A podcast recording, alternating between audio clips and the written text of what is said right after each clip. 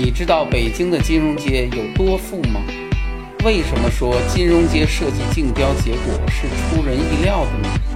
金融街的高大上规划到底失败在哪里？欢迎收看《建筑三百秒》，我是建筑师高强。生活在北京的人都知道，北京最有权的地方是中南海，最有钱的地方是金融街。金融街多有钱呢？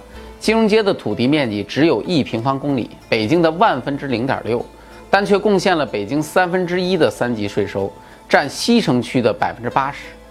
这个区域金融机构管理的资产总额占全国总额的百分之六十，控制了全国百分之九十以上的信贷资金，百分之六十五的保费资金，仅每天的资金流量就超过一百亿人。这么有钱的金融街，位于西二环和北太平桥大街、复兴门内大街、阜成门内大街这四条大街围成的一个方形的区域中。北京有一句老话，叫做“东城富，西城阔，崇文穷，宣武破”。东城和西城自古以来就是北京城有钱人和有权人生活的地方。金融街所在的区域，据说在元代的时候就规划为金城坊，是当时最繁华的商贸区。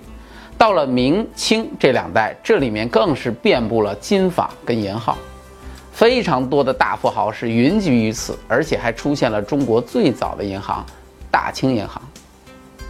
还有保存到今天的都城隍庙遗址，这个都城隍庙一度曾经是明清时期最为著名的庙会所在地。所以说，金融街实在是一个既有钱又有历史还有文化的地方。但是，虽然金融街历史上风光无限，解放之后却是一直默默无闻。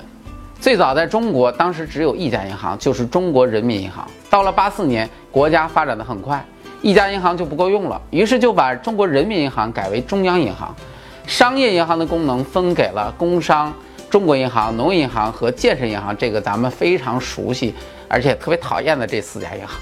但是尽管如此，也不够用。到了九五年，商业银行法颁布了，直接催生了大量的商业银行出现。于是呢，这些商业银行们就都开始找地方办公。这个时候，当时的人民银行的行长提出了一个想法，利用当时已有的中国银行大厦和中国人民银行总行这两个银行中间的这块地，搞一个金融街，把这些银行都放在金融街里面。那么，最终这个想法变成了现实。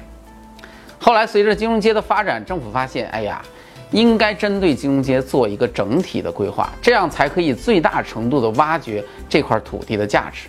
于是呢，就在零一年搞了一次国际的邀标，当时邀请了美国的 SOM、日本的机器新、德国的 GMP、加拿大的宝佳一起参加这个竞赛。在开标专家评选的时候，公布的结果是日本人第一名，美国人第二名，德国人和加拿大人并列第三名。啊！但是后来搞了一个方案公示，让市民投票，结果出现了一个非常戏剧性的变化，最后变成了美国人第一名，于是选择了美国人的规划方案作为一个实施方案。这种事情在设计竞赛中其实并不常见，我估计当时日本人肯定都哭死了。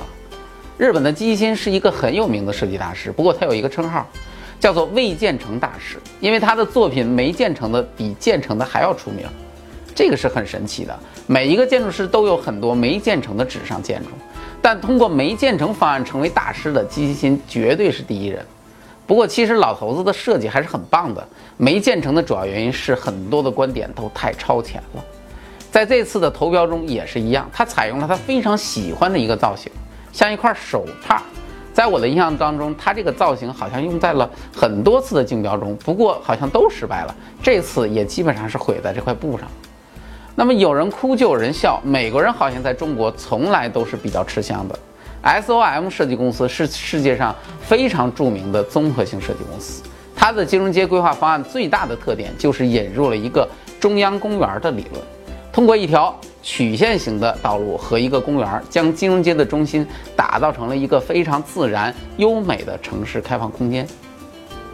我还记得很多年前，我和一个住在金融街的朋友在那个公园旁的餐厅吃饭。他当时就和我说：“哎呀，这里面就是被很多老外认为是北京最像国外的一个地方。”当时我的感觉听完了之后确实很好，但是今天来看，这个恐怕也是这个规划的失败所在了。那就是金融街的规划其实太美式了。就像美式的咖啡再好喝，也是国外的东西，不是中国的，更不是北京的。今天，当你站在金融街的街头，面对成片的高楼大厦，你会禁不住感叹：对于一个具有数百年历史的街区，在经过现代城市的发展演变之后，已经彻彻底底地变成了一个美国街道的翻版。尽管当初的设计中也曾经设计了民国风格的文化步行街，但最后其实都没有实施。就像国内的很多其他项目一样，在利益的面前是没有什么不可以牺牲的。所以，就算今天的金融街遍地都是黄金，但再也无法买回那段消亡的历史与文化。我想，这恐怕才是这个地区最大的悲哀吧。进入微信，点击搜索框，搜索公众号“强词有理”。选择那个黄色的小头像，点击关注，您就可以第一时间看到我们的节目了。